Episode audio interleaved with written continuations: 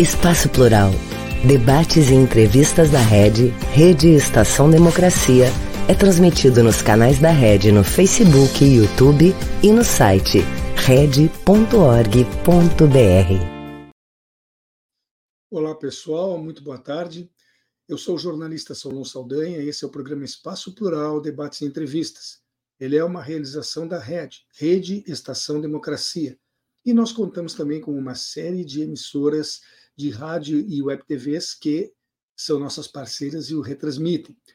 O programa recebe o apoio de a Turg Sindical, CEPER Sindicato, Central Única dos Trabalhadores, a CUT-RS, e também do Sindicato dos Sapateiros de Campo Bom. E estamos hoje iniciando a partir desse momento a nossa edição número 507. Eu recebo aqui como convidada nesta tarde, perdão, a professora Rosa Chiesa, é, que dá aulas de economia na Universidade Federal do Rio Grande do Sul, mesma instituição onde cursou seu doutorado na área, defendendo a tese sobre a Lei de Responsabilidade Fiscal. E atualmente ela coordena o curso de extensão em Educação Fiscal e Cidadania. Estamos aguardando aqui, ainda não conseguimos o contato porque o sinal caiu, com uh, o advogado Milton Terra Machado, que é doutor em Direito Tributário, matéria que leciona como professor da Pontifícia Universidade Católica do Rio Grande do Sul, a PUC-RS ele que é vice-presidente da Associação Comercial de Porto Alegre e também vice-presidente da Federação, a Federação das Entidades Empresariais do Rio Grande do Sul. Enquanto aguardamos que, eles, que ele chegue, vamos então iniciar o programa com a Rosa. Mas antes eu quero lembrar a todos que este programa acontece de segunda a sexta-feira, sempre das duas às três horas da tarde, e geralmente ao vivo. Entretanto, os vídeos ficam gravados à disposição no nosso site red.org.br de tal forma que se você um dia da semana qualquer não puder entrar para acompanhá-lo, pode depois, quando tiver disponibilidade de tempo, fazer isso, bastando, como eu disse, acessar nossa página red.org.br. Nesse mesmo endereço ficam gravados os vídeos dos demais programas que compõem a grade da Red, e você também encontra por lá uma série de artigos que são especialmente escritos, além de notícias que são atualizadas diariamente pela jornalista Gisele Agliardi. Antes de começar, e agora faço um último pedido, e esse voltado a você que nos acompanha nesse momento nas redes sociais. Não deixe, por favor, de registrar o seu like, porque nessa espécie de comunicação isso é muito importante e contribui para a continuidade do nosso trabalho. Boa tarde, seja bem-vinda, Rosa, tudo bem? Boa tarde, jornalista Solon. Obrigada pelo convite. Não sei se o meu interlocutor, o senhor Milton Machado Terra, já está conseguindo acessar, mas obrigada pelo convite e é uma satisfação, dada a relevância do tema, poder contribuir aí com, essa, com esse debate, com essa conversa sobre esse tema da renúncia fiscal. É, é, que nós estamos tratando, né? apesar do bloco ter chamado de desonerações, como eu falei, as desonerações da folha, a desoneração é uma modalidade da renúncia. Sim, que a renúncia vai muito além disso, né? Existem outras, outras formas também. É, até vamos começar por isso, enquanto nós aguardamos que o Milton chegue, Rosa, eu queria te perguntar. Consta que esta decisão específica de agora, da prorrogação da desoneração da folha, eu nem estou falando das, das outras renúncias, como você mesmo se referiu, são outros tipos que existem, essa desoneração poderá retirar 9,4 bilhões de reais dos cofres públicos.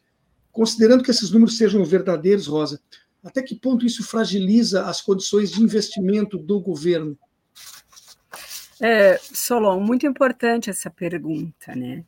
É, porque o mais importante é, é, a gente discutir a renúncia de receita, que sem dúvida os 9,4 bilhões é um volume significativo, é, é, de fato ver se nós, se as renúncias elas elas obedecem às normas estabelecidas pelo marco normativo brasileiro, que diz a Constituição, que diz a Lei de Responsabilidade Fiscal, e se nós temos os instrumentais capazes de mensurar os resultados da política pública de renúncia de receita. Porque 9,4 bilhões, se esses 9, se esse 9,4 bilhões de renúncia de receita, de fato, é, é, possibilitar um efeito multiplicador e retomada do crescimento econômico, pode, ao fim e ao cabo, possibilitar um aumento da arrecadação do Estado brasileiro. Ocorre que o que que nós, o que que acontece hoje no Brasil em específico, né? É, nós temos um dos problemas das renúncias de receita é a falta de transparência para que a gente possa mensurar os resultados dessa política, que em tese é, pode ser um importante instrumento de promoção do desenvolvimento econômico. Então, desde já, eu não me coloco contrária à política de renúncia de receita, mas que os mecanismos que existem, por exemplo, é, para mensurar uma política pública na área da educação pública, na área do, da, da, saúde, todos eles, eles é, nós podemos perceber o resultado dessas políticas públicas. E a renúncia de receita, veja, em dezembro de 2021, foi aprovada no Brasil a Lei Complementar 187, que passou a exigir né, é, que fosse divulgado o nome das pessoas jurídicas beneficiadas pela renúncia de receita e o montante, para que, de fato, a universidade, os sindicatos e todas as instituições, inclusive o nosso eh, interlocutor aqui da Federação possam fazer pesquisas e ver de fato se essa política pública é, ela traz os resultados esperados. Ou seja, todo dinheiro público precisa ser monitorado e avaliado. Se ele não trouxer resultados para a sociedade, é, ele precisa ser extinto. E daí, em função dessa questão, é, o que, que nós observamos? Né? É, até o dezembro de 2021, e a, Lei Complementar 187, ela altera o artigo 198 do Código Tributário Nacional, é, que havia uma interpretação da banca jurídica de que não podia disponibilizar a informação da empresa, porque afetaria a competitividade da empresa. Eu sempre me, me opus a essa interpretação, porque quando eu, cidadã, quero saber o quanto uma empresa XY recebeu de renúncia, eu não quero dado privado, eu quero dado público. Ela recebeu quanto do Estado brasileiro para que eu possa mensurar os resultados, o que ela devolveu ao Estado brasileiro. Então, tem um avanço em dezembro de 2021, em dezembro de 2022 não, foi, não foram divulgadas as informações, mas a partir de 2023, em maio de 2023, o governo federal foi, através da Receita Federal, passou a divulgar os dados abertos da renúncia de receita. E daí, Solon e, e ouvintes, né, participantes de todos os programas do Brasil, então, tem desde o ProUni, tem o Sudan e Sudene, o nome da empresa, o CNPJ, o valor, milhares e milhares de dados que estão abertos à sociedade brasileira. Eu, inclusive, passei para a Letícia qual é o link, se puder disponibilizar, para que as universidades, os órgãos, façam a pesquisa sobre essas informações. Né? Alguns dados já estão sendo revelados, como a Vale do Rio Doce, né, que, que recebe renúncia de receita, é uma das campeãs em renúncia de receita. A despeito dela, já já né, ter o desempenho que a gente conhece em relação aos impactos ambientais, mas tudo isso precisa ser avaliado. Bom, então temos esse, esse dado na esfera federal. Né? Inclusive, tem o Científico Nacional está desenvolvendo uma pesquisa junto com um aluno da URGS nesse, nessa né, para aprofundar essa análise.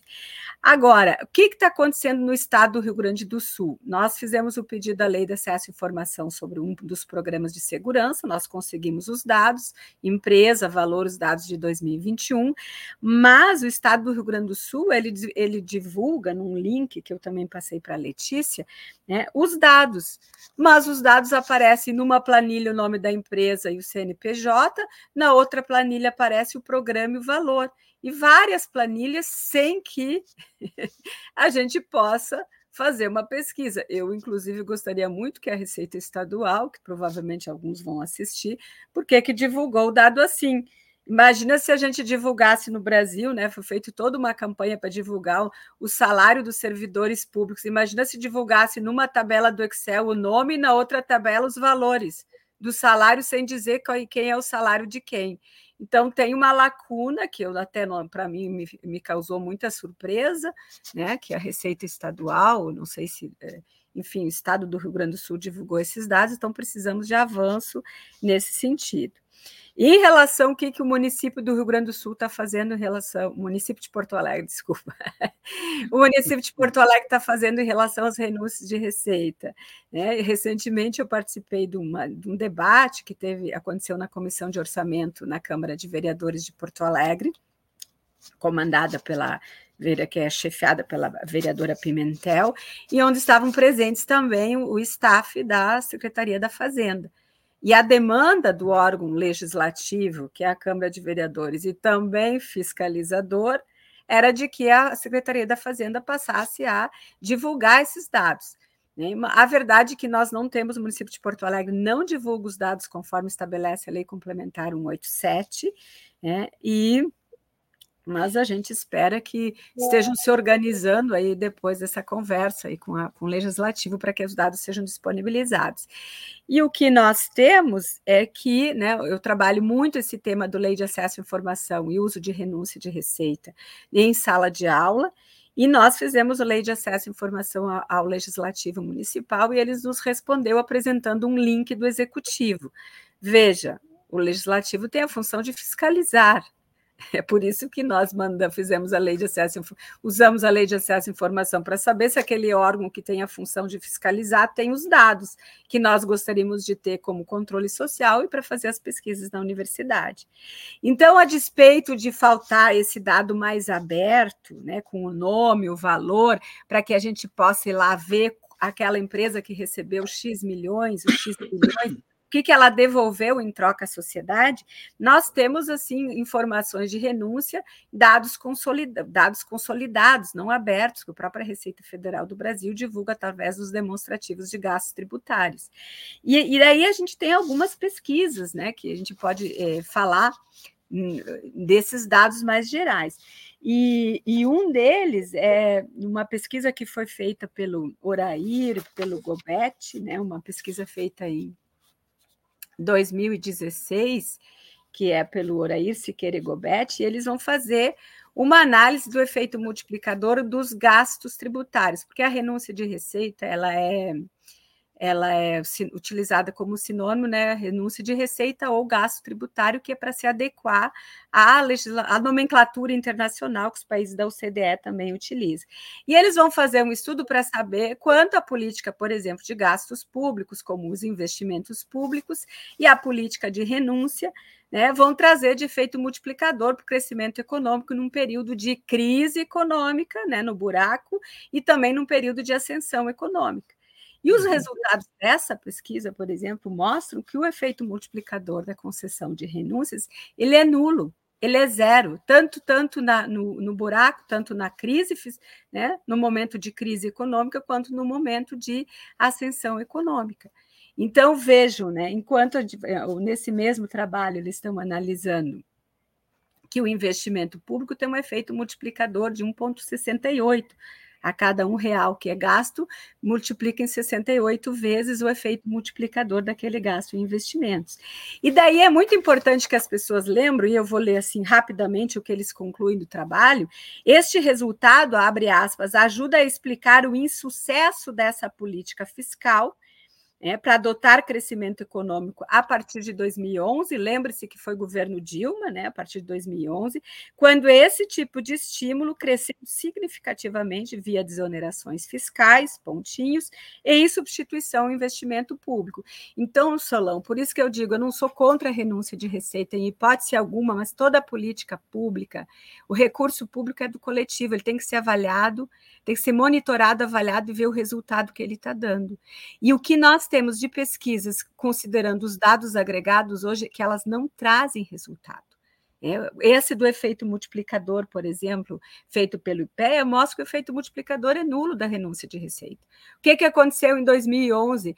A, caiu a arrecadação federal, né?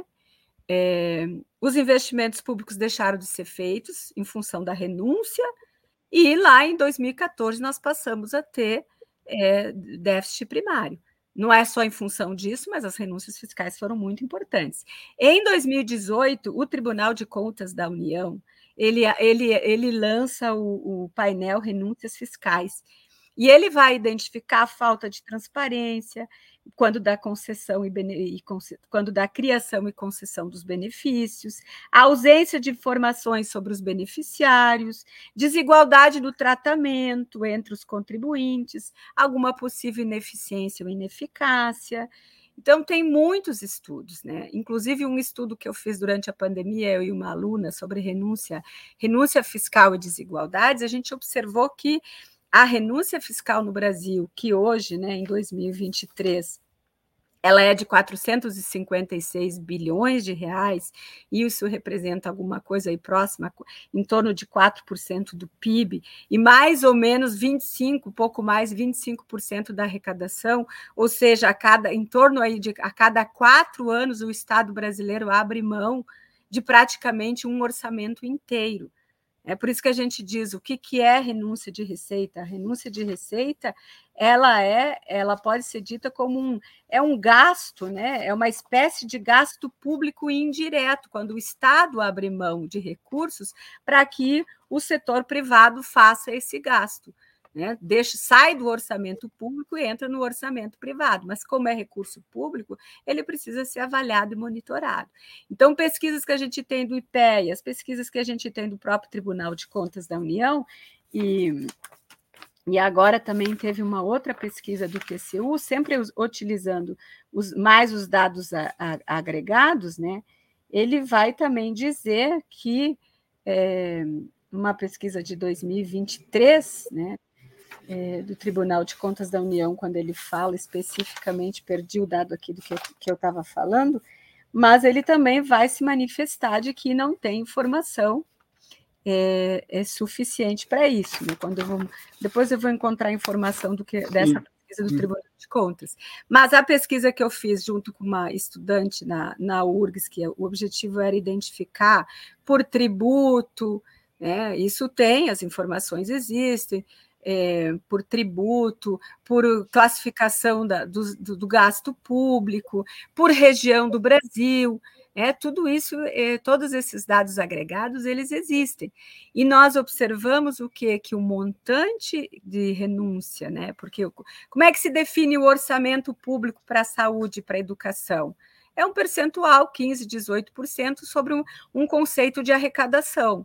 Ora, se o governo. Consequentemente, cai isso, né?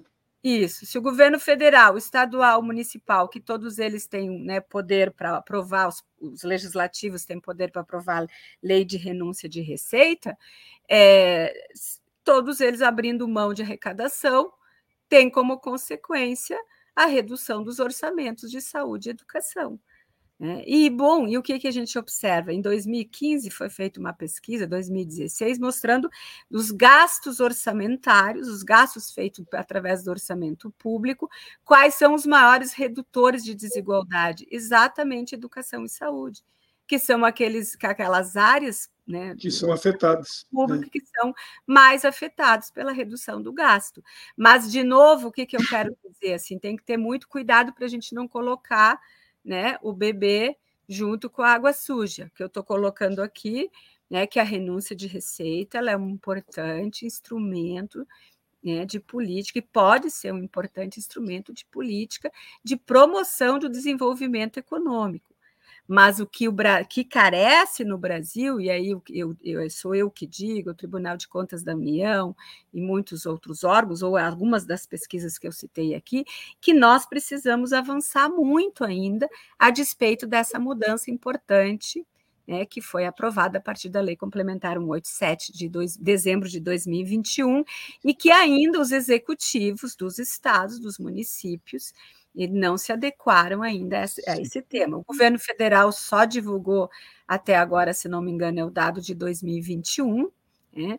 E espera-se que agora nós tenhamos um banco de dados estatístico com todas as renúncias em período, em tempo histórico, por programa, por tributo, nome do beneficiário, quem é que foi a empresa que recebeu, para a gente poder, de fato, Mas... mensurar, avaliar, monitorar a Sim. qualidade dessa política pública, porque política pública que não tem, não traz resultados, o que, é que deve ser feita?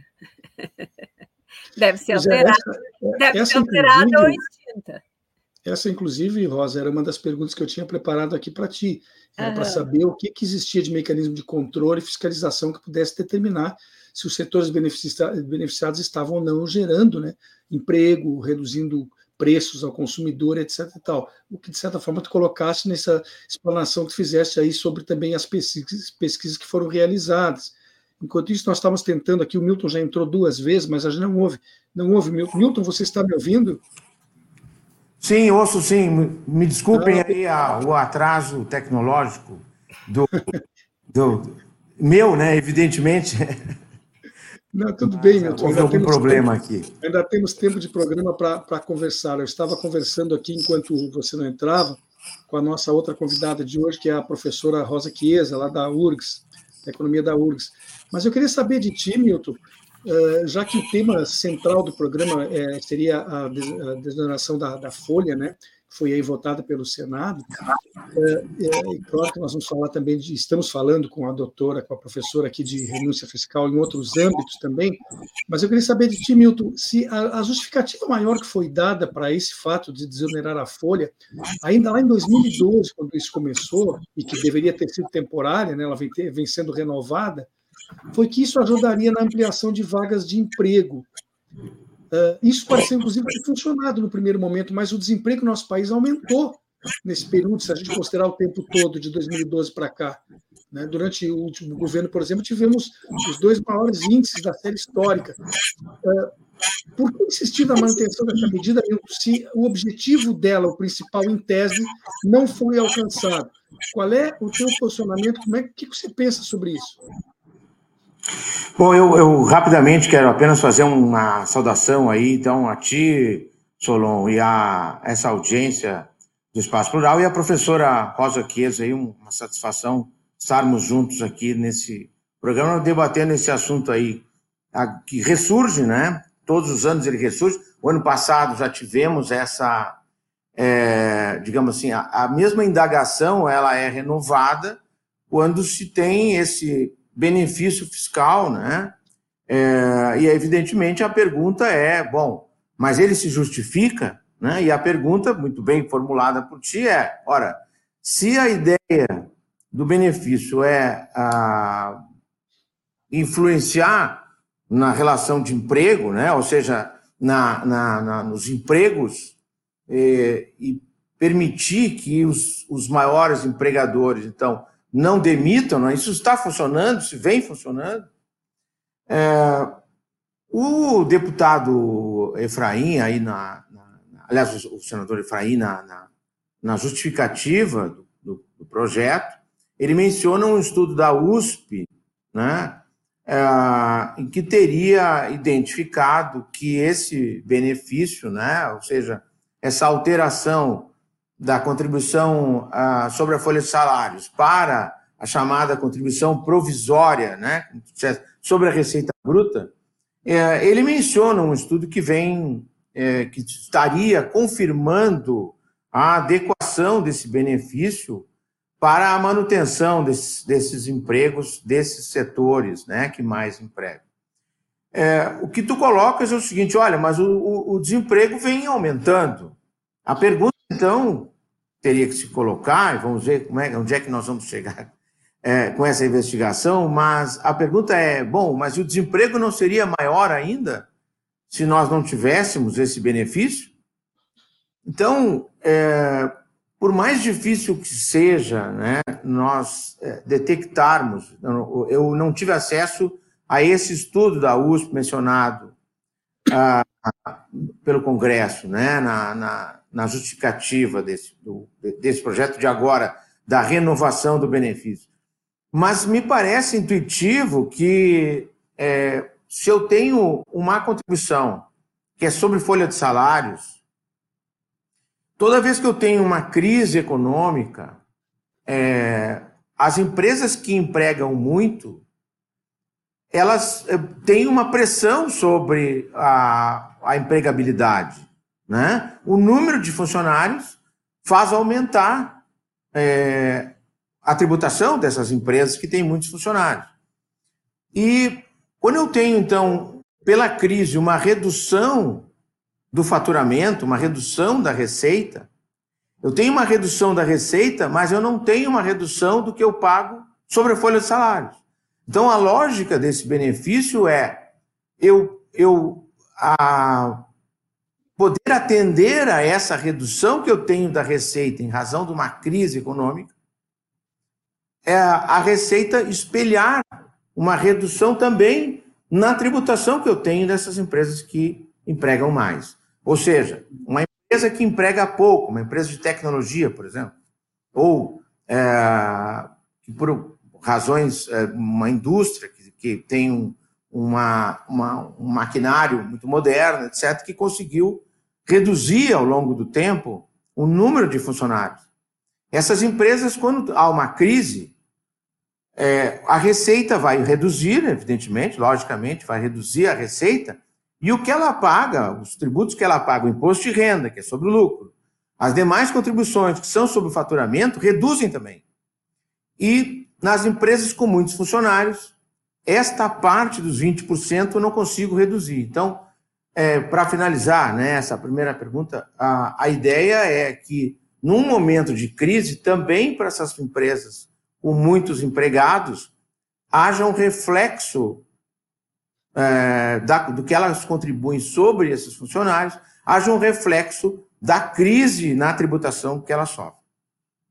É, Milton, desonerar a folha também auxilia, em tese, na redução do preço final dos produtos que são uh, fabricados, enfim, digamos assim, né? Porque tornando mais competitiva a empresa, uma vez que os valores embutidos são retirados. Né? Isso é inegável, por exemplo, para vendas para o exterior. Mas para o mercado interno, considerando que os seus concorrentes também recebem o mesmo incentivo, isso não ocorre. Né? Eu queria que entendesse raciocínio, se, se eu estou errado em pensar assim, queria que você uh, falasse sobre isso. Não, eu, eu, eu, não, eu digamos, é, essa comparação a, da tua pergunta é de dos setores que recebem o benefício versus os setores que não recebem? Ou... Não, não, não. Dentro, dentro do mesmo setor, no setor X, certo? Uma empresa qualquer, uma empresa A, no momento que a sua folha é desonerada, ela, ela pode baixar o preço do produto que está ofertando ao mercado, porque esse custo ela não tem, ou, ou tem menor. Consequentemente, ela fica mais competitiva. Mas isso vale para mercado externo, quando ela sair do Brasil para vender seu produto. Mas se naquele setor o setor foi todo beneficiado com incentivo, é, é neutro essa, esse desconto, porque todos, ela e todos os concorrentes também tiveram, né? É nisso que eu quero dizer. Quer dizer, pode ajudar na geração de emprego. Na questão do, do preço, só ajuda se for para exportação. Não, é, é, que o que tu tens ah, com esse benefício, com a contribuição provisória, essa sobre a receita bruta, tens uma, uma substituição da contribuição sobre a folha de salários por uma contribuição sobre a receita.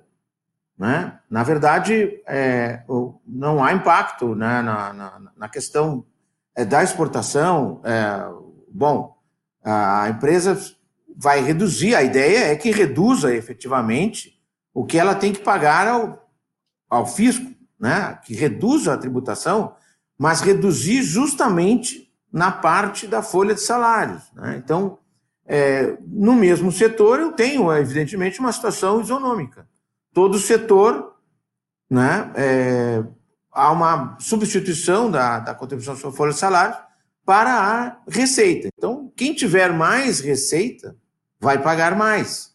E não quem tiver mais funcionários vai pagar mais. Então, a lógica é essa. Né? Não sei se atendi Sim, ou não o funcionamento. Sim. Bom, nós estamos chegando próximo do intervalo, então eu vou pedir para vocês a paciência de um minutinho que, e nós já estaremos de volta para continuar aqui com o programa de hoje. Mas não. Um país sem serviço público, sem concurso público, dependendo de nomeações políticas. Já imaginou? É o que pode acontecer com a aprovação da reforma administrativa. A Durga Sindical, em defesa dos professores e da educação pública e de qualidade. Esse governo é cruel Olha o que, que fizeram comigo. Eu ganhava muito mais em 2014 do que recebo hoje em dia. É assustador. Eles querem acabar com a gente. Tu viu o IP? Estamos pagando a conta mais uma vez. E isso é consequência de nove anos sem reajuste nos salários. Só tem um jeito: o povo entender o valor da educação e irmos à luta pelo reajuste dos nossos salários. CPERS, reajuste já. Voltamos com o programa Espaço Plural Debates e Entrevistas. Ele é uma realização da Rede Estação Democracia e nós contamos também com uma série de emissoras de rádio e web TVs parceiras que o retransmitem. Hoje estamos contando aqui com as presenças de Milton Terra Machado, advogado, doutor em Direito Tributário, matéria que leciona como professor na Pontifícia Universidade Católica do Rio Grande do Sul, a PUC-RS, ele que é vice-presidente da Associação Comercial de Porto Alegre e também vice-presidente da Federação, a Federação das Entidades Empresariais do Rio Grande do Sul. Conosco também a professora Rosa Chiesa, que dá aula no Departamento de Economia da Universidade Federal do Rio Grande do Sul, mesma instituição onde cursou o seu doutorado na área, defendendo uma tese sobre a lei da responsabilidade fiscal. Atualmente, a professora Rosa também coordena o curso de extensão Educação Fiscal e Cidadania. Com ambos, nós estamos aqui conversando sobre a ampliação feita pelo Senado da desoneração da folha de pagamento até 2027 e também sobre outras isenções aí, sobre outras uh, renúncias de receita. Eu relembro a todos que esse programa recebe o apoio da Durg Sindical, CEPER Sindicato, Central Única dos Trabalhadores e Sindicato de Sapateiros de Campo Bom.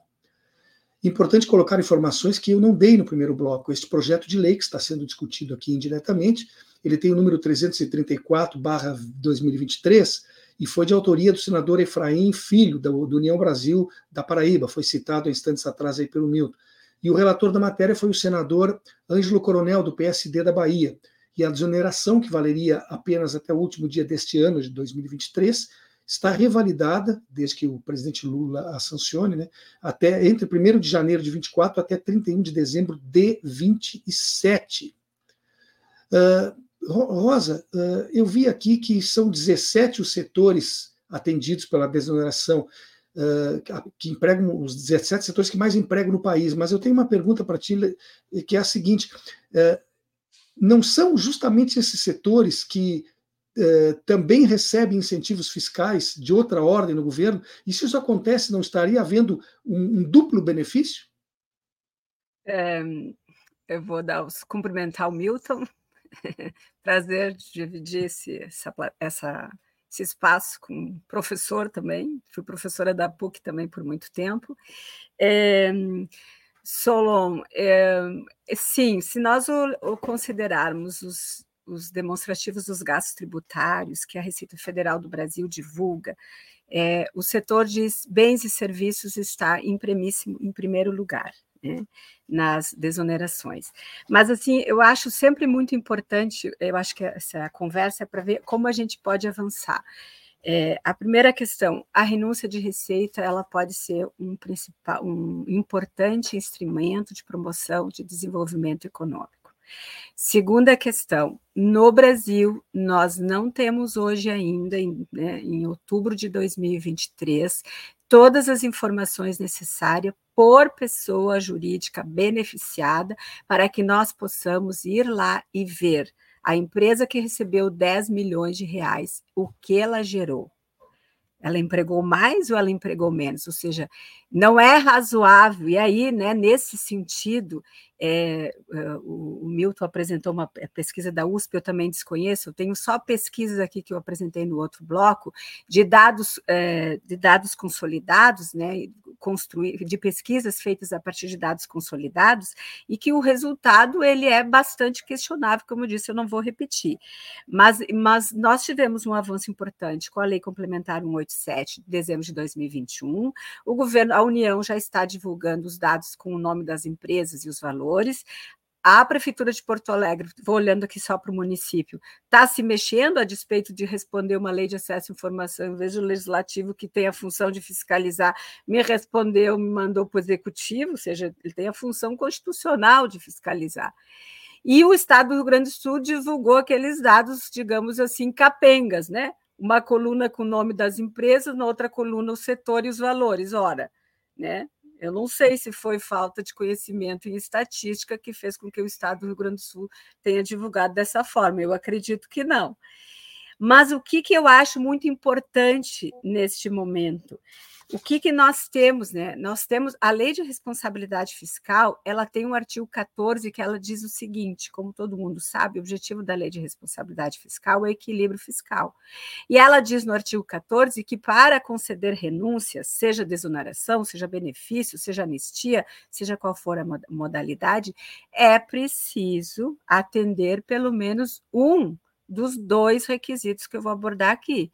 Um deles é que a renúncia não afete o equilíbrio fiscal. Ora, se essa renúncia, se essa prorrogação da folha, que custa 9,4 bilhões, não vai afetar o equilíbrio fiscal, obviamente que vai.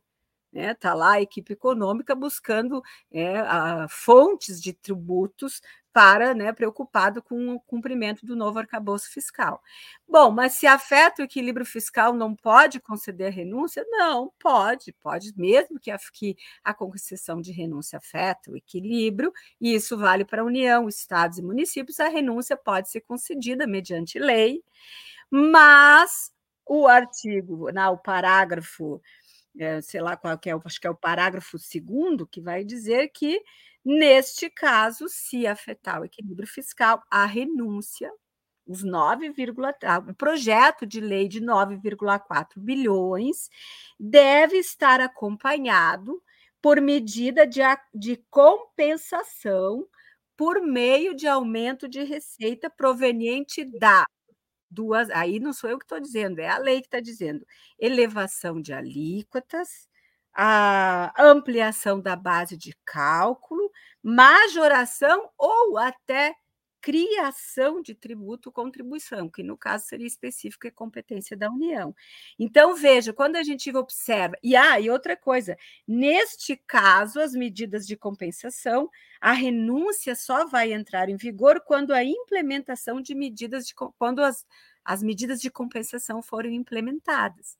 Então, é, é, é, nós ficamos naquele nesse debate sempre, mas qual é o resultado? Qual o resultado? Verdade, por intuição, é de se esperar que vai promover crescimento, que vai gerar emprego, mas os dados, as pesquisas do efeito multiplicador de renúncia, elas são nulas, é zero no Brasil.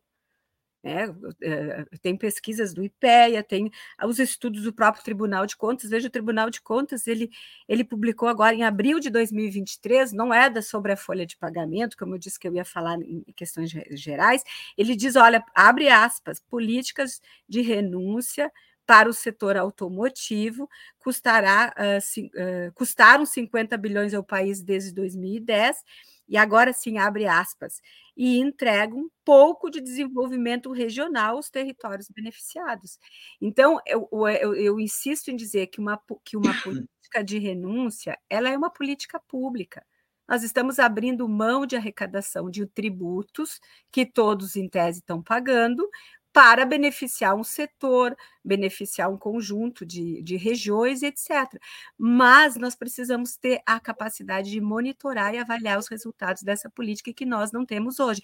Inclusive, o parlamento brasileiro, né, eu tenho aqui um estudo do Graziano Rocha Mendes, que, se eu não me engano, trabalhava ou trabalha na assessoria do Senado Federal, e ele mostra o que foi feito no Brasil quando da aprovação de renúncia fiscal no Brasil. Nós não há aderência entre o que diz a norma e o que é aprovado em renúncia fiscal. Nós só cumprimos a norma rigorosa, a lei de responsabilidade fiscal, quando é para cortar gasto com pessoal, quando é para cortar gasto com saúde, gasto com educação. Não há esse rigor. Então, assim, para não dizer, tem vários aqui estudos, né, vários estudos, tem do Recine, tem do, da, da, agricultura, tem do programa Rota 30 Mobilidade e Logística, tem Sudã Sudene, onde eles vão estudar o trâmite do projeto de lei, se ele andou pela comissão, quer dizer, eles são, em geral, não passam na comissão de finanças e tributação. É, eu vou ler um aqui que é mas, da. Rosa, uh, Rosa então, tem um descumprimento mas, mas, de. Sim, mas tudo isso que tu coloca mostra um, um descompasso governamental mostra que o legislativo não tem sido eficiente no sentido de estabelecer normas e cobrar uh, e fiscalizar para que essas normas sejam depois cumpridas. A classe empresarial, no momento que ela tem essa disponibilidade, ela está fazendo uso porque está dentro da lei, né? E, e não está sendo, se não está sendo fiscalizada, também é algo que está sendo é, é, a falha não é da classe empresarial, a falha é de quem deveria estar fazendo o seu trabalho e não está fazendo. Estou falando enquanto sociedade brasileira, porque enquanto sim, sim. o parlamento, é, é, o parlamento é, aprova sempre com aquele discurso que vai gerar emprego e renda, e às vezes gera, mas nós não tem casos que não, Né? Claro. Eu já mostrei para vocês o, a renúncia de receita, que representa hoje aí 4% do PIB, a cada quatro anos praticamente vai um orçamento inteiro. Toda renúncia, 9,4 bilhões, faz o cálculo aí 15% e 18% desse valor, 30% desse valor é que vai diminuir o orçamento da saúde e da educação. E a pesquisa bilhões, da CEPAL. Bilhões de reais. E a CEPAL diz que no Brasil os gastos mais importantes que são redutores de desigualdade, medido pelo índice de Gini, é a educação. Primeiro lugar, educação, e uhum. segundo, a saúde. Então, eu estou fazendo, eu nem estou fazendo uma, uma análise é, assim de. Apesar de, do Milton estar tá aqui representando a Federação e eu, e eu a universidade, eu não estou fazendo com esse olhar, estou querendo fazer no sentido de que como que a gente avança na avaliação de políticas públicas, porque uhum. a, e o cumprimento da regra. Então, nós cumprimos a lei de responsabilidade fiscal para cortar o orçamento público, mas quando for para gastos tributários, que são as renúncias de receita, não há essa preocupação. Não há essa mesma preocupação. É, e, e, e daí, claro, não é um problema dos empresários, é um problema da sociedade brasileira, porque se alguns empresários estão recebendo e outros não, também tem um tem aquilo tá, que mas, o... mas, mas, Rosa, me permite, eu preciso também encaminhar aqui algumas perguntas para o Milton.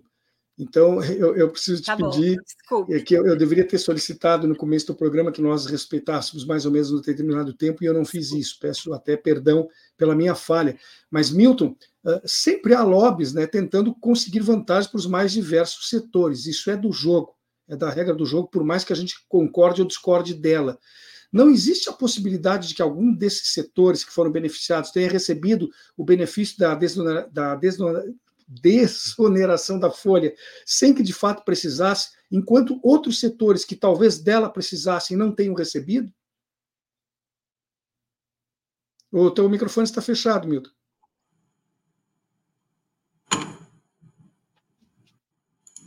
Sim, pode falar agora. Estão me ouvindo? Sim, estou te ouvindo agora. Tá. Ah, bem, Solon, esse risco existe, né? E eu, eu acho, acho, muito interessante essas colocações da professora Rosa, porque, sem dúvida alguma, uma das coisas que o Brasil se ressente é de estatística. Então, ou seja, da confirmação né, das, das propostas, inclusive de políticas públicas, né? Da confirmação de que isso foi feito e tal. Nós temos um exemplo aqui até no Rio Grande do Sul, o Fundopem, por exemplo. Em algumas situações ele é dado, ele é vinculado a, a, o benefício é vinculado ao aumento, por exemplo, do número de empregos, né? Então há uma vinculação direta e aí é por empresa, né? Mas assim, ó, é, apenas uma, digamos, para complicar um pouquinho mais, a gente primeiro precisa complicar, mas depois tentar resolver, né? E eu acho que a professora coloca questões que são muito relevantes, mas é, em, em, relação à lei de responsabilidade é, fiscal, me parece que para, um, para uma renúncia nova ela tem essas regras, né? Eu tenho dúvidas se há uma mera prorrogação de um benefício ele deve atender como se, a, como se fosse um benefício original, né? Então, é, nós não podemos esquecer que o que está acontecendo agora é uma prorrogação de uma contribuição que já existe, e, portanto, esse cálculo né, da, da, da, da compensação, etc., que foi parar, inclusive, na Constituição, para, os demais, para as demais contribuições, em 2019, se não me engano, uma emenda constitucional, inseriu na Constituição que todo e qualquer uh, benefício, não é, ou redução, ou renúncia. Além disso, já existia na lei de responsabilidade fiscal, ele foi para a Constituição também no setor lá que trata das contribuições. Mas eu tenho dúvidas sobre a. Aqui a, a professora colocou, apontou uma eventual ilegalidade, né? É, mas como se trata de uma prorrogação, eu tenho a impressão que ah, juridicamente, não estou falando economicamente, mas juridicamente talvez isso esteja é, possa ser superado. A outra questão que acho que é importante se colocar é o seguinte: é inteligente uma contribuição sobre a folha de salários? Porque a lógica da contribuição sobre a folha de salários é o seguinte: quanto mais empregos eu gerar, mais tributo eu pago. Não é inteligente, isso não pode ser. Então, eu acho que há um erro de premissa lá na Constituição ao estabelecer uma contribuição de 20% sobre a folha de salários. Então, é, essa contribuição provisória sobre a receita bruta, que é o que nós estamos tratando aqui, ela, em certa parte, na minha opinião pessoal, ela corrige um erro de premissa e é temporário e é evidentemente que se trata de um remendo.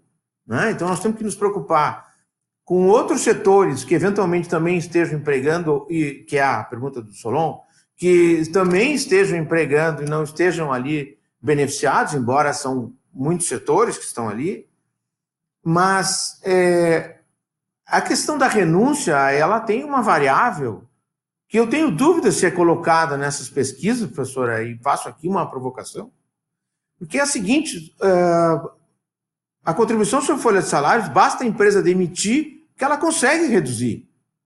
Essa variável tá, tem, que ser, tem que ser colocada, né? Nós temos, e aqui eu vou fazer uma analogia que talvez não seja uma analogia perfeita, ou quiçá correta, mas assim, quando nós damos uma renúncia, por exemplo, nós temos uma renúncia fiscal para uma empresa, uma gigante, se estabelecer em um estado, né? o que aconteceu muito na guerra fiscal, nós tivemos exemplos aqui no Rio Grande do Sul. Nós estamos renunciando a alguma coisa? Se, se, não, se o benefício não for concedido, a empresa não vem. Nós estamos renunciando a alguma coisa? se ela não vier, nós não estamos renunciando a nada. Né? Então, assim, é, essa variável de que será que esses setores não vão ter que demitir? E se eles demitirem, nós estamos renunciando, é os mesmos 9 bilhões. Então, assim, ó, é uma variável difícil de aquilatar, muito difícil. E um último ponto só, para ficar aqui na, nas premissas que a professora colocou, e muito bem, nós não temos hoje talvez com tecnologia, blockchain, etc., que virá, nós tenhamos como aquilatar empresa por empresa o que, o, o que aconteceu, e mesmo assim há outras variáveis de onde ela está estabelecida, se houve um custo logístico, porventura aumentou da empresa que está no Paraná versus a empresa que está no Acre. Então, assim, é, nós não temos como ter um, uma comparação linear de houve o benefício, ela tem tantos funcionários, ela demitiu, empregou mais ou não.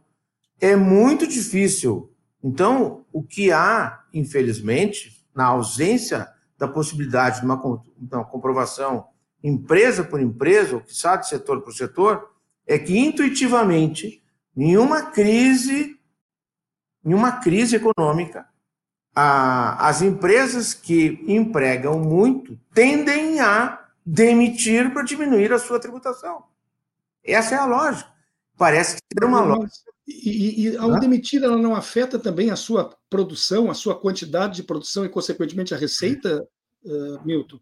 Porque se a Talvez empresa. No primeiro momento. É. Pois não, não pois não. Talvez num primeiro momento, sim, mas a, quando a carga fica impagável, ela vai ter que começar a fazer opções. Então, é, é, ela talvez um setor, um dos mercados em que ela atue, por ter mais de um produto, por exemplo, o, o produto que requer mais funcionários, ela abandona para poder demitir e diminuir a carga total que ela está sofrendo no momento de crise. Uhum. É, Sabe, porque assim. Não, não. Desculpe, Milton, mas eu estava pensando aqui, antes, acho que você ainda não tinha entrado, a professora Rosa falou, por exemplo, que uh, a, a, total de renúncia no Brasil já é um ano a cada quatro, quer dizer, em, em, quatro anos o governo abre mão de um ano inteiro de receita, e que isso termina impactando no valor que é destinado para saúde e educação, por exemplo. Mas eu até estava pensando em outra coisa. Uh, no momento em que, por exemplo, agora 9 bilhões e 400 milhões vão ser, vão ser abertos mão aí por parte do governo com a renúncia na, na, na, na, folha, né? Mas esses mesmos empresários que têm suas razões para serem favoráveis a essa renúncia, porque isso para eles nesse momento é importante, depois eles ficam pedindo infraestrutura, porque a classe empresarial precisa de melhores estradas para escoar seus produtos, ela precisa de mais segurança né, no escoamento dessas safras, ela precisa, precisa de comunicação eficiente e daí o, o, o governo não tem dinheiro para isso. Então, não é, não é uma, um problema sério esse cobertor curto, quer dizer, quanto menos se paga, melhor. Mas quanto menos o governo arrecada, menos se tem de volta. É, é, uma, é uma equação complicada, não te parece? Sim, a equação é realmente muito complicada, é muito, isso é muito difícil, né? Ah, mais ainda quando a gente pensa na confirmação de que a renúncia foi positiva, principalmente quando ela tem um foco específico como é esse do emprego. Né? Mas, por exemplo, a, a, a, município de Canoas, há uns anos atrás, e isso há outros exemplos, né? a, o município de Porto Alegre também, mas o município de Canoas, estatisticamente, a, ao reduzir, há anos atrás, o imposto sobre serviços de determinados setores, e reduziu de 5 para 2 e aumentou a arrecadação. Por que, que aumentou a arrecadação? Porque mais empresas conseguiram se estabelecer, outras que estavam, provavelmente, empresas menores, que estavam na ilegalidade lá, vieram né, para a formalização, etc., e passaram a recolher, ou seja, empresas que não recolhiam nada, né, se formalizaram, se regularizaram, passaram a recolher, e também, eventualmente, a renúncia é uma das formas de estimular é, o desenvolvimento e estimular é, até mesmo a arrecadação, pode ser a renúncia, né? Só que isso, evidentemente, isso é difícil. São, são, é muito difícil de estabelecer isso. Mas não é uma lógica linear de que se eu renunciei, isso é ruim para a própria arrecadação. Depende. Depende, é, né? Essa colocação foi feita, inclusive, pela professora Rosa, né, que ela disse antes que nem toda a renúncia fiscal tem que ser vista como um problema, nem tanto ao mar, nem tanto à terra. Né? A renúncia pode ser realmente um instrumento que, que impulsiona o desenvolvimento, que é importante que seja feito. A grande questão que eu percebo aqui né, no, no, nosso debate é o como e o quanto, né? O como essa, esse valor é, é, posto e como ele é fiscalizado, esse uso, e o, e o quanto pode ser posto sem que atinja o volume de recursos necessários para que a máquina estatal permaneça funcionando. E mais do que isso, Solon, se tu me permite já te claro, interrompendo, é, nós não podemos aceitar a ineficiência do gasto, seja ele gasto via orçamento público seja ele gasto via gastos tributários, que são renúncias. E nós temos um arcabouço jurídico que faz determinadas exigências. E eu, eu volto a dizer, não há é, não vou dizer não há cumprimento, mas eu vou usar um termo, não há aderência, e não se trata de renovação, é de todas as renúncias. A lei de responsabilidade fiscal é de 2000, nós estamos em 2023. Se eu não me engano, a primeira renúncia da Folha, daí me corrige, se foi 2011, é, 12. 12 é. E, e, e, e esse Nossa, estudo dos assessores do Senado, ah, eles analisam um período específico e eles dizem o seguinte: eles foram, eles analisaram todas analisadas, todas as leis que concederam renúncia de receita, né? Conclui-se que todas deixaram de observar os requisitos referentes à adequação financeira e orçamentária. Ainda que em alguns casos tenha havido cálculo do impacto fiscal, não se promoveram regularmente as medidas de compensação, o que contribui para a diminuição da combalida arrecadação federal para a cultura de desapreço às normas de direito financeiro impostas ao trabalho do parlamentar. E daí sim, é, é, essa coisa da pesquisa, nós só não conseguimos fazer, Milton, é, e aí eu acho que contribuindo com a tua fala, é porque de fato nós ainda temos uma. É, a caixa está se abrindo. Veja o estado do Rio Grande do Sul, tem uma, uma lei complementar de 2021, eu uso com os meus alunos, a gente usa a lei de acesso à informação para as diferentes esferas, né? mas o Rio Grande do Sul colocou na página uma coluna com o nome das empresas do CNPJ, na outra coluna o valor por região, e como é que eu cruzo isso? Quer dizer, isso é transparência? Né? E, será que as pessoas que estão colocando não foram na primeira aula de, de, de introdução à estatística? Me parece que tem assim uma, um, um receio. Eu, eu, eu, abri o programa dizendo sou favorável à renúncia. Mas, doutora, mas, mas não, não é razoável que a gente faça. Veja, não é razoável, como diz a professora Elida Graziani, não é cabível negar o piso do magistério sem que se é, é, sem que se analise ou que se continue concedendo renúncia sem analisar impacto sobre o equilíbrio fiscal. Ou seja, quando afeta as contas públicas, inclusive, olha, afetou o equilíbrio fiscal impeachment da Dilma, artigo inciso 2 do artigo 32 da LRF. Mas aí pode, mas quando for renúncia, né? não tem um rigor. Né? Eu, não, eu não usei o termo ilegalidade, estou usando o rigor da lei como nós temos nos outros gastos orçamentários. É isso, o gasto, a política pública tem que ser eficiente, seja via orçamento ou via renúncia de receita. Sim. Professora, se, se, se, a, se a lei da transparência não está sendo cumprida, não caberia uma reclamação junto ao Ministério Público para que ela seja cumprida de forma adequada?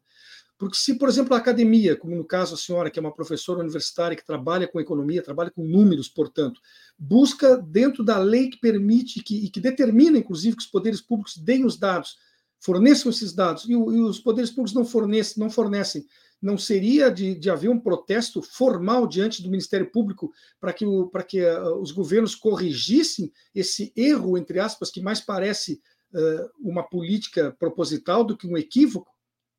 Haveria possibilidade, mas também há grupos que têm interesse que isso não seja divulgado. É, isso, é, sei lá, os próprios empresários, não é? seria só os trabalhadores, a imprensa, a universidade, os próprios empresários, porque alguns recebem renúncia e outros não. E, portanto, veja, o Tribunal de Contas da União disse que 84% das renúncias no Brasil são por tempo indeterminado.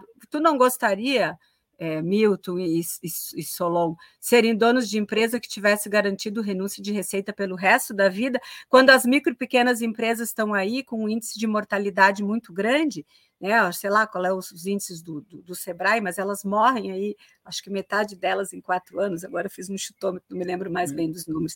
Então, também tem essa questão de um olhar de como é a centralidade da política pública. Sim, eu acho que, os, que o sindic fisco, as federações, o parlamento, é a sociedade civil organizada que tem que buscar isso. Eu, como pesquisadora, Sim. posso contribuir nesses programas para mostrar, enfim, o que a gente estuda. É, é. E, identifica, no sentido de contribuir para a melhoria das, da sociedade. Eu tenho muitos poucos minutos, muito pouco tempo até o final do programa, e eu queria perguntar uma última coisa para o Milton. Milton, uh, por que, que, a economia gaúcha anda com problemas tão sérios? A nossa indústria tem tido queda, o comércio uh, luta com, com esforço para a sobrevivência, e pelo que a gente vê aqui, não é por falta de incentivos, né? Há incentivos federais, há incentivos estaduais, há incentivos municipais, há todo um esforço das organizações empresariais também no sentido de apoiar os seus filiados. Por que a economia gaúcha está há tanto tempo perdendo espaço no cenário nacional, no teu ponto de vista? O teu microfone está fechado. Agora abriu, abriu, pode falar. É, bom, começa que nós estamos no sul do Brasil, né? Há um problema de logística já que, evidentemente, quem está no centro do, do país para é, disseminar, distribuir os seus produtos, é, pode ter um custo menor do que quem está na ponta né, é, meridional lá para colocar os seus produtos, por exemplo, norte, etc, etc. Então já começa por aí. Mas eu acho que a gente, no Rio Grande do Sul, é, nós estamos pagando um preço ainda, embora as últimas administrações na minha opinião, é, tenham melhorado muito o ambiente de negócios no Rio Grande do Sul. É, nós ainda estamos pagando um preço pela irresponsabilidade fiscal de anos passados, né? e é difícil corrigir essa conta. Né? É, passamos, evidentemente, bom, aí como todos os demais estados, aí o mundo, por algumas crises, mas é evidente que quem está fragilizado termina é, eventualmente sofrendo mais ainda uma crise econômica, né? O, a, a, a, capacidade de recuperação é, tende a ser menor, mas eu acho que o, o, em uma palavra, né, resumindo muito aí o que é possível é, colocar, eu acho que a gente, isso eu acreditaria a um ambiente hostil a, aos negócios que nós tivemos durante muito tempo no Rio Grande do Sul. Basta comparar com, com Santa Catarina e Paraná, etc. Então, assim, é, eu acho que nós temos que ter, sim, transparência no que acontece, nós temos que ter pesquisas, nós temos que ter estatística, nós temos que ter a confirmação de que uma renúncia, um benefício está atingindo seu objetivo. Mas nós não, não podemos esquecer outras variáveis. O que eu, é, evidentemente que a professora Rosa é economista e aí é, evidente ela tem mais condições de nos auxiliar nessas questões é, de pesquisas econômicas, mas assim, ó, eu, o, o que eu vejo é que eventualmente são esquecidas algumas variáveis, o que numa pesquisa científica é um equívoco. Então, eu, eu, eu não posso ver linearmente essa questão em um país com o tamanho do Brasil, se o setor como um todo é, reduziu ou deixou de, de, de demitir ou não, porque eu tenho outras variáveis que podem ter entrado em campo, além da, da, da, puramente do benefício que foi dado. Também não estou dizendo com isso que todos para todos esses setores é justo que se dê. Eu acho que tem que ser examinado. São muitos setores, já foram mais antes, né? no meio do caminho eram mais setores, mas assim, é, isso, o que eu acho que o que a gente tira daqui desse encontro, e aí me parece que não há divergência, é que nós precisamos sim estudar, nós precisamos ter é, modos de identificar se o benefício, se a renúncia atende ou não ao seu objetivo, isso eu não tenho dúvida alguma. É preciso ter isso. Porém, é, é difícil ter um, uma conclusão linear que não leve em conta outros fatores, outras, chamado que a gente chama em pesquisa científica, né? outras variáveis né? que podem estar impactando nisso. E uma pergunta que fica me parece também, essa é permanente, é se é inteligente nós termos uma contribuição de 20% sobre a folha de pagamento. Ou seja, quanto mais eu emprego, mais eu pago. Isso não é mais justo ser sobre a receita, que é o que faz essa contribuição provisória, embora, repito, como um remendo, evidentemente, que era para ser provisório, agora nós já temos aí 11 anos, né? Então, aí, claro, nós precisamos de um outro programa para falar daí no sistema, na reforma tributária, se essa reforma que está aí vai resolver o que ela diz que vai resolver. Isso são outras questões bastante relevantes, né? Nós temos um marketing aí em relação a essa reforma que é preciso ver se na realidade do dia a dia ela vai resolver. Mas aí não, não, não seria permitido, né, é, com, com esse tempo e com esse foco do, do programa de hoje, né, professora, a gente abordar aí, ampliar isso. Então, a professora coloca outras questões que, que eu, não. É, a questão do Rio Grande do Sul e da transparência, que eu, sinceramente, é, precisaria daí de um, um tempo maior e uma preparação especificamente no programa para isso, né? Para poder defender ou não a questão da transparência do Rio Grande do Sul. Mas eu acho que todos nós temos que ser a favor da transparência. E todos nós, com certeza, a favor do desenvolvimento do Rio Grande do Sul e do Brasil, né? porque isso atende os interesses da totalidade da população. Nosso programa está chegando ao final e não é por falta de assunto ou da enorme capacidade que tem aí os convidados do dia, mas sim porque o relógio é inflexível, né? Ele me atropela, sempre que o programa fica bom, ele me atropela. É, é uma coisa impressionante. Eu quero informar que os convidados de hoje, para quem chegou com o programa andando, são Milton Terra Machado, advogado, doutor em direito tributário, matéria que leciona como professor na PUC, aqui do Rio Grande do Sul. Ele que é vice-presidente da Associação Comercial de Porto Alegre e também vice-presidente da Federação, a Federação das Entidades Empresariais aqui do nosso estado. E também está conosco a professora Rosa Chiesa, que, que, trabalha no Departamento de Economia da Universidade Federal do Rio Grande do Sul, onde ela fez, inclusive, seu doutorado, defendendo justamente uma tese sobre responsabilidade fiscal. E atualmente ela coordena, entre outros trabalhos, o curso de extensão Educação Fiscal e Cidadania. Esse é um bom assunto para se ter em outros momentos, aí a questão da necessidade de uma educação fiscal. Uh, Milton, quero te agradecer. Muito obrigado pela tua participação, pela tua por estar uh, disposto a, a, conversar conosco sobre um tema que é bastante delicado aí, que a gente precisa esclarecer. Professora Rosa, muito obrigado também pela sua visão acadêmica e, e, e como profissional do, do, setor aí, que isso uh, com certeza esclareceu muita coisa. Agradeço aos dois. certo? Milton, Obrigada. Obrigado. Obrigada. Tchau. Tá certo. Eu lembro mais uma vez que esse programa tem o apoio do CPR Sindicato, do ADURGS do, e, e, da Central Única dos Trabalhadores e do Sindicato Sapateiros de Campo Bom. E quero também, para concluir, convidar você que está nos acompanhando agora para que adquira o hábito de visitar regularmente o nosso site, a nossa página red.org.br. Lá você encontra os vídeos dos programas todos que ficam gravados à disposição, uma série de artigos que são relevantes, que merecem ser lidos, e além de notícias diariamente atualizadas. Isso é relevante e contribui para a continuidade do nosso trabalho. Finalizo agradecendo ao colega jornalista Babton Leão, que esteve na técnica, e Graça Vasques, também colega jornalista que lidera a produção. Concluo com o meu mais sincero muito obrigado, como sempre, a quem é a razão da nossa existência e do nosso trabalho, que é a audiência. Desejo uma excelente segunda-feira, deixo um forte abraço e até amanhã. Espaço Plural é exibido pelas redes sociais dos seguintes parceiros: CUT RS, Rede Soberania, Rádio Com Pelotas, O Coletivo, Rádio Ferrabras FM de Sapiranga, Coalizão do Movimento contra a Discriminação Social, Coletivo Pão com Ovo, Jornal Brasil Popular e TV Caxias em sua página no Facebook e pelo canal 14 da NET Claro, Jornal Já Porto Alegre, Portal Litoral Norte RS e Terra Livre Rádio Web de Ulha Negra, Passo de Torres TV, para Desporto TV e Paideia TV em seus canais no YouTube.